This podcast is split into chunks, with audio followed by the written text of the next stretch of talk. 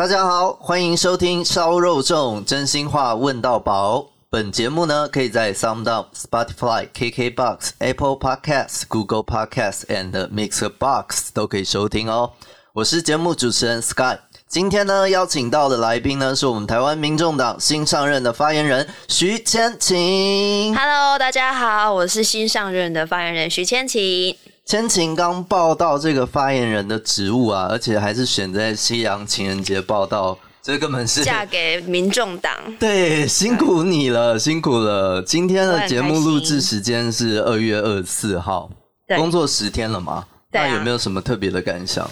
就是因为我以前相关经验其实还蛮少的，所以就是现在是主要是要一天当成两天用，因为真的是要学习太多东西，比如说像是暴雨情啊，还有记者会，对，就各种的学习，就是每天还蛮忙的，但是算是蛮开心的，就很多新的知识要，还有很多新的技能要学习，这样子非常多，基本上应应该是所有的工作内容对我来说都是全新的。那我们在聊政治之前啊，我们先聊一些比较那么硬核的话题哈，先聊一些轻松的话题。因为其实我们今天的任务很简单，就是要呃一步一步的让我们听众朋友们来就是认识千晴。嗯，那我们先从最简单的，就是除了工作以外，平常有没有什么休闲活动？嗯，我刚回来的时候，刚好好像台湾还蛮流行爬山的，所以那时候就有一些台湾的朋友会约我去爬爬山。然后，因为我可能不太习惯做有氧，我那时候去爬象山，就是他们就说非常简单，很适合初学者。结果我爬完隔天膝盖超痛。没关系，没关系，我跟你一样，我也是不怎么运动的人。所以，那你平常除了爬山以外，还有没有其他的活动？小时候就很喜欢跳舞，然后现在是喜欢做皮拉提，现在就是比较少来跳。哦、皮拉提斯，对，皮拉提斯，提斯。了解，就是核心的一些训练。核心的话，会基本上每天在家里都会拉筋。了解，嗯，那有没有比较乐色一点的休闲活动？乐色一点就是可能礼拜五都会跟朋友去小酌.但是因为我不会开车，所以不会有酒驾问题啦。OK OK，嗯，喝酒不呃喝酒不开车哈，开车不喝酒，这个这是我们很重要国民基本常识。好的，那我有看到你的脸书啊，就是粉丝团是新开的吗？超级新，现在好像刚刚开始二十五人这样。我之后会努力的写文章、发文章，然后拉票，希望大家可以来关注哦。我是第七个按赞的人啊，非常感谢你。然后我我看你的贴文，有发现你有订订阅那个 Netflix，对对，然后你有介绍一个纪录片叫做《奶牛阴谋》，可以跟听众朋友们分享一下吗？这部片其实简就是在讲说，畜牧业其实是造成二氧化碳的元凶。那其实他在鼓励吃素。那我看完之后，其实我有慢慢想要让自己往素食迈进。目前为止是戒牛跟羊，然后猪越来越少吃，这样子就是一步一步来。因为突，其实我觉得要突然改吃素还是有点难，就想说一步一步慢慢来，这样子。一步一步慢慢来。对对，了解。嗯所以鼓励大众去减少吃肉类，然后减少二氧化碳的排放。就是原来畜牧业是二氧化碳排放最大元凶。就是其实他那部片在讲说，全球畜牧业呃排放的二氧化碳超过所有的飞机、车辆、机车。应该很难想象，对不对？跟船只，这真的跟我们一般传统想象的不一样。嗯，这个是我们真的可以去努力的方向。就是这个不是说政府可以去努力，这个就是我觉得每个人都可以有机会做得到。对对对，了解。那千晴啊，就是我我知道你有学过很多才艺，你刚刚有提到舞蹈嘛，对不对？嗯。还有像小提琴啊、钢琴，这些都是你自己想学的吗？其实还好诶，这就是小时候被爸妈送去各种才艺班。现在比较记得可能就是钢琴跟舞蹈吧，因为我长大还有就是有跳过啦啦队，在当做大学的打工。那那你当初在学这些东西的时候，学这些才艺的时候，会不会就是学一学就是想放弃啊，或者是觉得很辛苦之类的？嗯，小时候我好像是属于那种比较乖的小孩子，就还蛮逆来顺受的。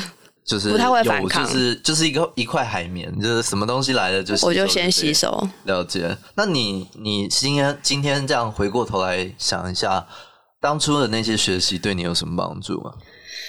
嗯，应该是说，如果之后我有小孩的话，我会觉得说可以不用帮帮他安排的这么忙。就是我可能会先问他说，你想要学什么，然后比如说他可能想要学足球，我就学好啊，那你就先学学看看有没有兴趣，而不是就是一直说让他学这么多这样子。因为我觉得其实还是要休息时间，而且我觉得要培养孩子的创造力的话，其实玩乐也是很重要的。所以就是除了孩子自己想学的东西，也要给他一些玩乐的时间。对，我觉得都要有，会比较好。给他自我探索。对对对对对，了解。那就是我们现在，你刚刚有讲到啦啦队的部分嘛？嗯。哦，那听说呃，你刚刚有提到啦啦队嘛？那可以跟我们听众朋友们分享一下吗？就是你参加啦啦队的这个过程，还有里面的那些内容。哦，因为我大学就是热舞社。就是平常会帮大家一起编舞啊，或者是排舞之类的。后来就是刚好好像是别系的学姐吧，拉我一起去做，那时候算是一些展场，还有呃篮球跟棒球的啦啦队，就有跳一下，就是当成大学的打工，其实还蛮有趣的。而且我那时候在他们里面年纪算是比较小，所以那些姐姐们对我都很照顾。哇，那啦啦队里面有什么比较需要特别训练的项目啊？嗯，因为平常就在跳舞，所以还好，就是没有什么特别辛苦的地方。没有什么特别。OK，感觉千晴就是一个钢铁 钢铁英雄哦，真的是很多东西都是很很厉害，很厉害。不是，因为他就是正常的舞蹈啊。哦，对，还因为哦，应该是说，是不是大家会以为啦啦队是那种需要甩来甩去或者是抛空的？但是我们不是那一种。哦，不是竞技啦。我们不是竞技啦啦队，我们是属于娱乐比较娱乐型的那种啦啦队。哦，原。原来原来如此，我也想说没有这么高难度啦。因为我脑海中的是那种那种抛来抛去的那种的。当然不是，就像我们平常在看那个直棒跟直篮的啦啦队哦，是那一种的啦啦队。了解了解。好，那观众可能对你还是有一点陌生嘛。然后我们刚刚也提到，就是说脸书现在才刚。刚开粉丝团也才二十二十五个人，对，那大家真的可以去搜寻一下徐千晴哦，然后给他按个赞，追踪一下。然后千晴是屏东人嘛，那可不可以跟我们分享一下屏东这个地方啊？这个你成长的地方？因为我从小就住在屏东市的，算是旁边吧，就是夜市之女，就是从小在那个油烟啊跟各种食物当中长大。各种食物当中长大，对，就是我可能一下楼就会有五家的五家的那个饮料店，然后跟各种盐酥鸡啊、卤味。那我觉得我现在对我来说的改变，可能就是说我发现很多人他们不喜欢住在那个食物府，就是夜市附近，因为他们会觉得很就是很吵，嗯，或者是比较脏乱。可是我就觉得非常的方便。而且我完全不怕吵，我在想，可能就是那时候 我从我从小到大住在夜市里面训练的关系，就是一个刚刚所说的夜市之女。哎、欸，那其实蛮方便的，你这样下楼真的不用愁吃穿的，就是你要吃什么随便都有。对，主要是就是之前有时候可能朋友来我的家里，他们就说：“哎、欸，这边油烟味好重哦。”我说：“有吗？我都没有感觉。”所以你习惯，完全习惯啊，完全可以跟油烟共存共荣。那千晴啊，像我们台湾有不少的法律财经相关的研究所，就是听说千晴就是一路上成长学习的过程都是学法律财经相关嘛。那有一段比较特别的是，你硕硕士的时候是念。中国的上海复旦法学研究所，嗯，怎么会想要去那边读啊？父母会同意吗？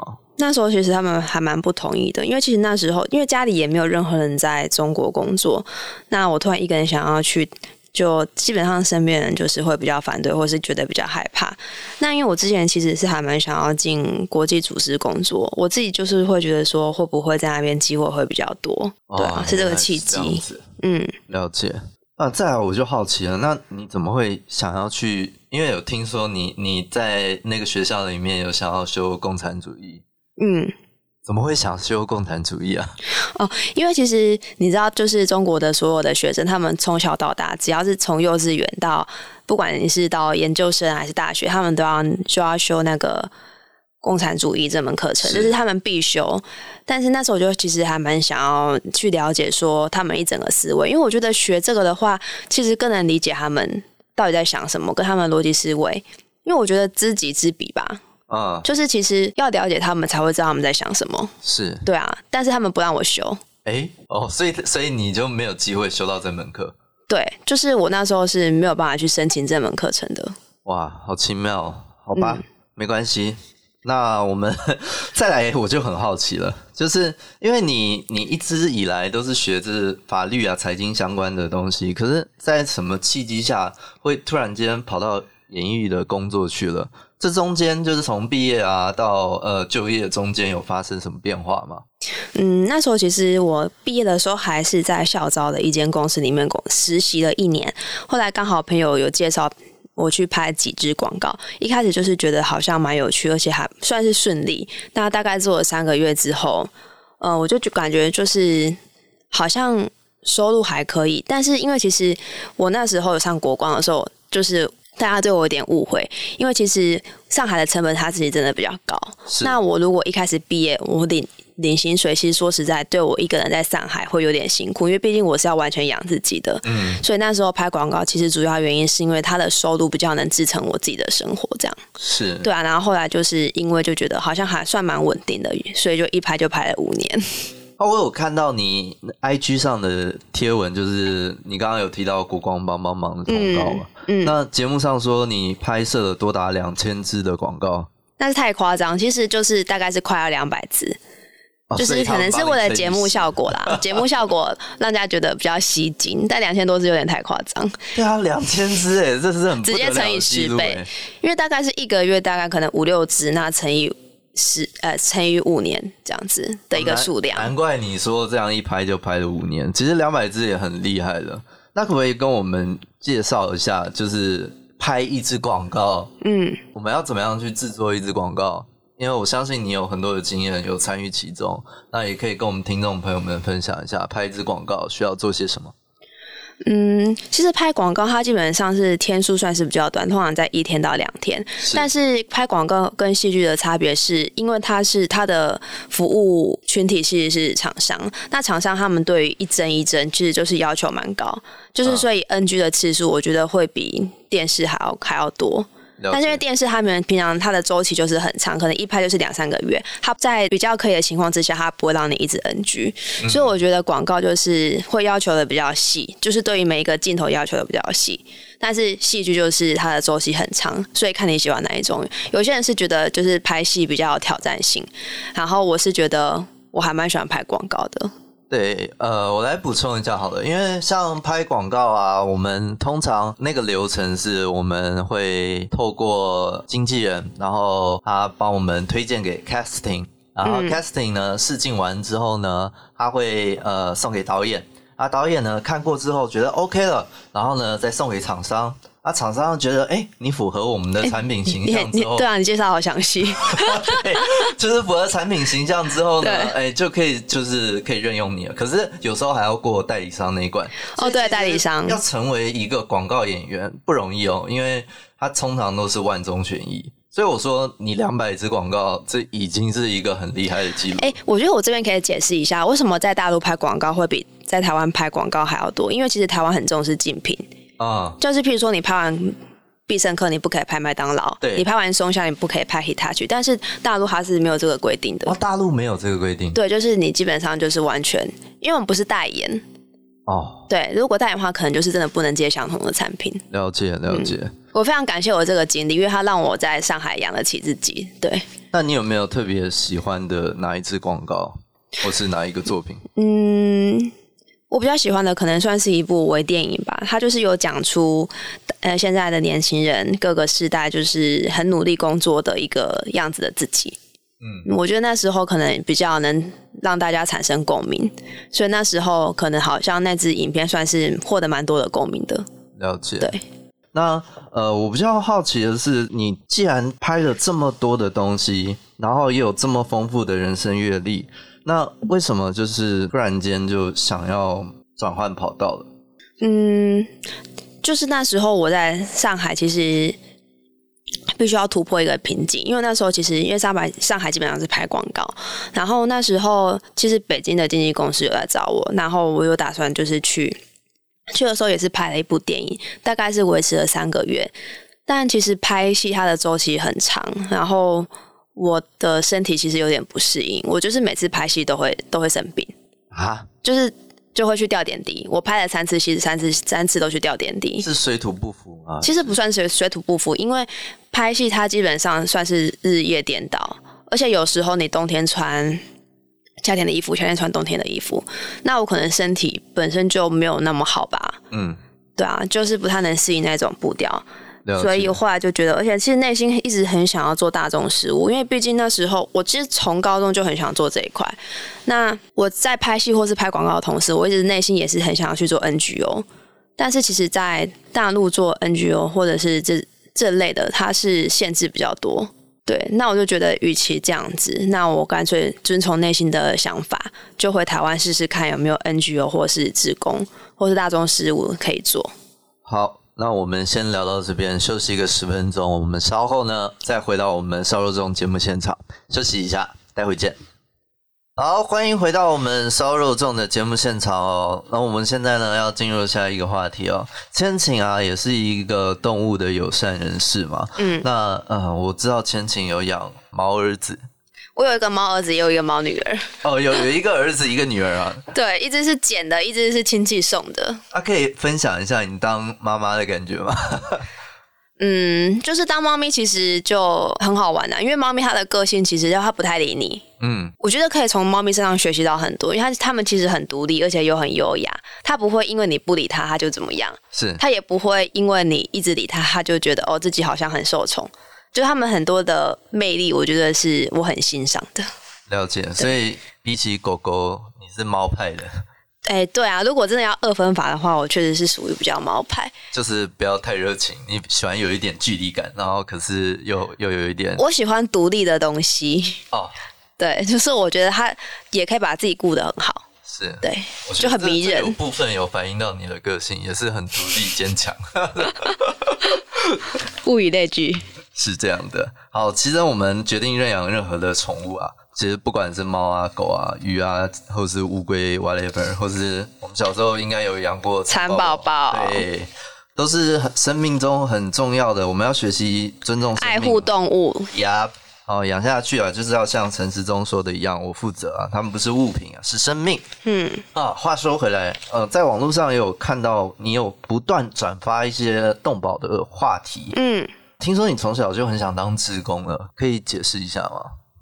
为什么？我觉得可能是我鸡婆吧，我也不知道为什么。因为小时候就从高中就是华山志工的义工，就会去看老人啊，就是去，譬如说会去南机场那边，是帮独居老人打扫哦，然后带他们去医院，或是陪他们聊天。这个是我从高中到大学在做的。这是就是华山基金会志工的经验。对，就是华山主要是针对那个。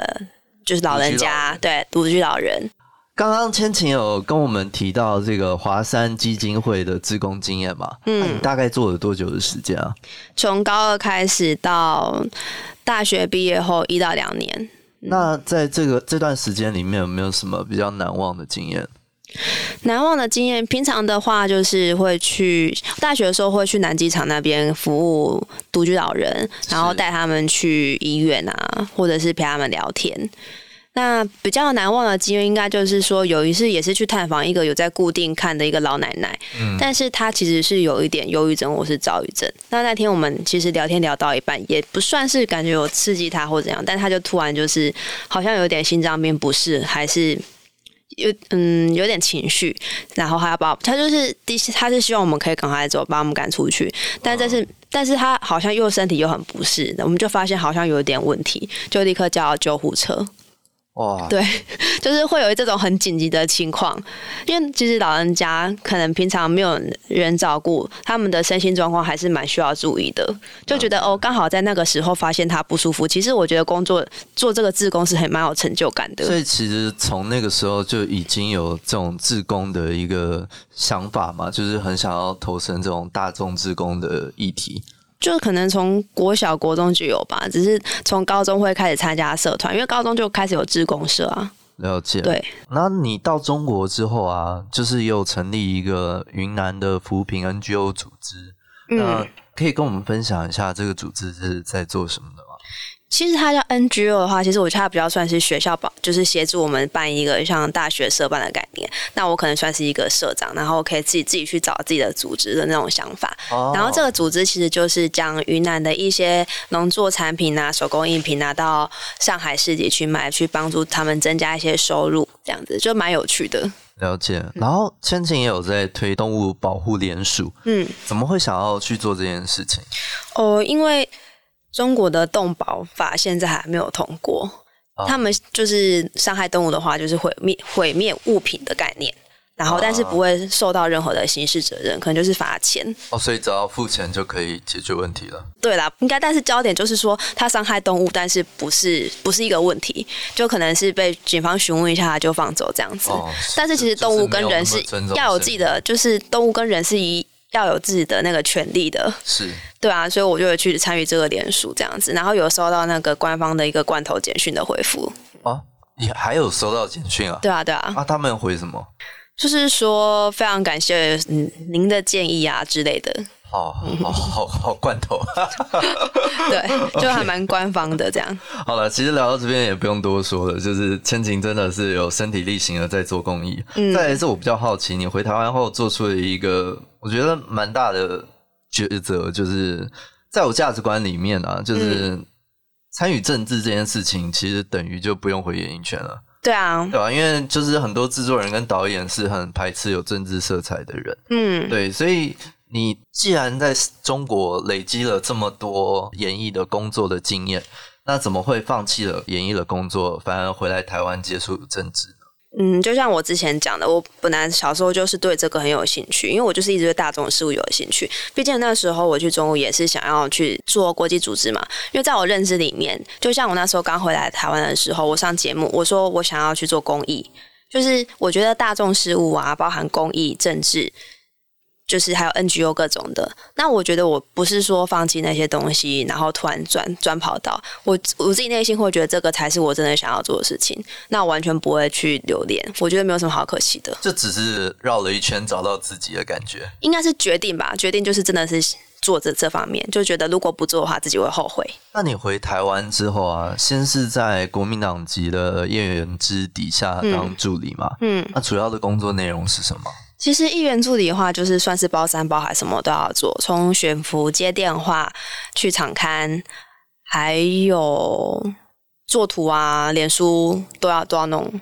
议员算是比较各方面都要弄，嗯，就是议员助理很很多很包山包海，你想得到的。OK，对，有时候也是要行政，也有，都有，对，都有全包。那个啊，后来来到我们民众党面试嘛，啊，两党之间你觉得有什么差别啊？这个两党之间，其实这个好像不太能比较哎，因为说实在，他们那边是一个议员服务处，跟在立法院处理的事情其实差很多。哦，就是说你在那边的工作跟这边的工作性质，其实内容差很多。因为我我那时候甚至可能，我觉得立法院，因为毕竟算是立法，而且是全国中央性的东西，跟地方还是差别蛮大的。是我本来以为会有一些相近，但是我反而是进了立法院，发现哎，全部东西还是要重学。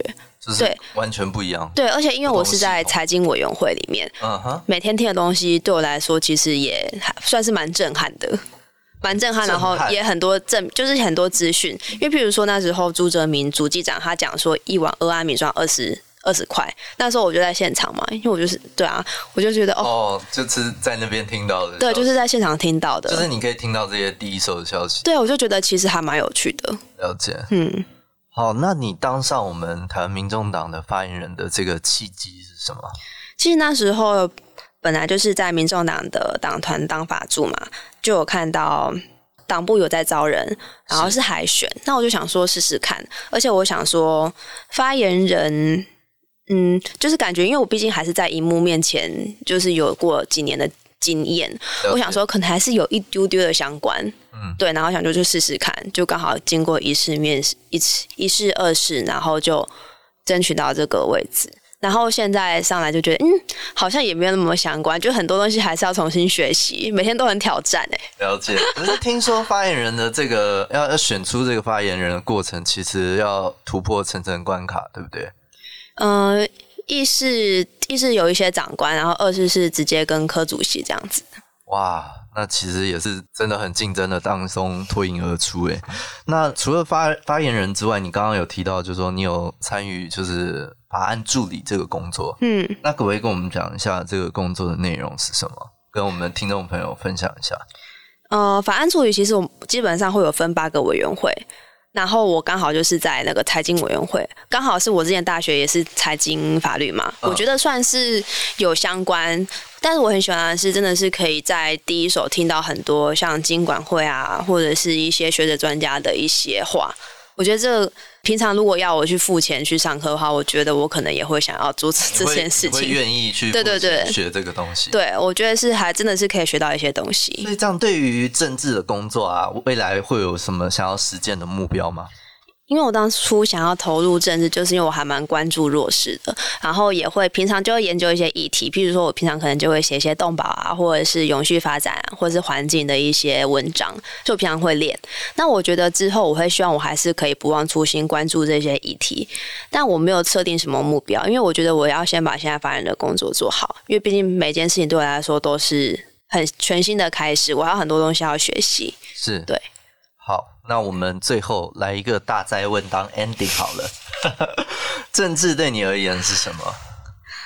我觉得政治就是大众事务，就是大家的事务，就是公众的事务，还有弱势。好的，那我们听众朋友们来呃记得哦，脸书上搜寻一下我们徐千晴，还有 IG 也可以搜寻一下徐千晴。按赞追踪一下哈，持续的关注我们台湾民众党的政治素人徐千晴啊，我们的新上任发言人。再次谢谢我们台湾民众党的发言人徐千晴，谢谢谢谢学霸长。喜欢我们的听众朋友们呢，可以在各大平台上持续收听哦。烧肉粽呢不是传统的政论节目哦，没有加油添醋，只有来宾满满的真心的实话哦。谢谢收听到最后，我是节目主持人 Sky，下次见喽，拜拜，拜拜。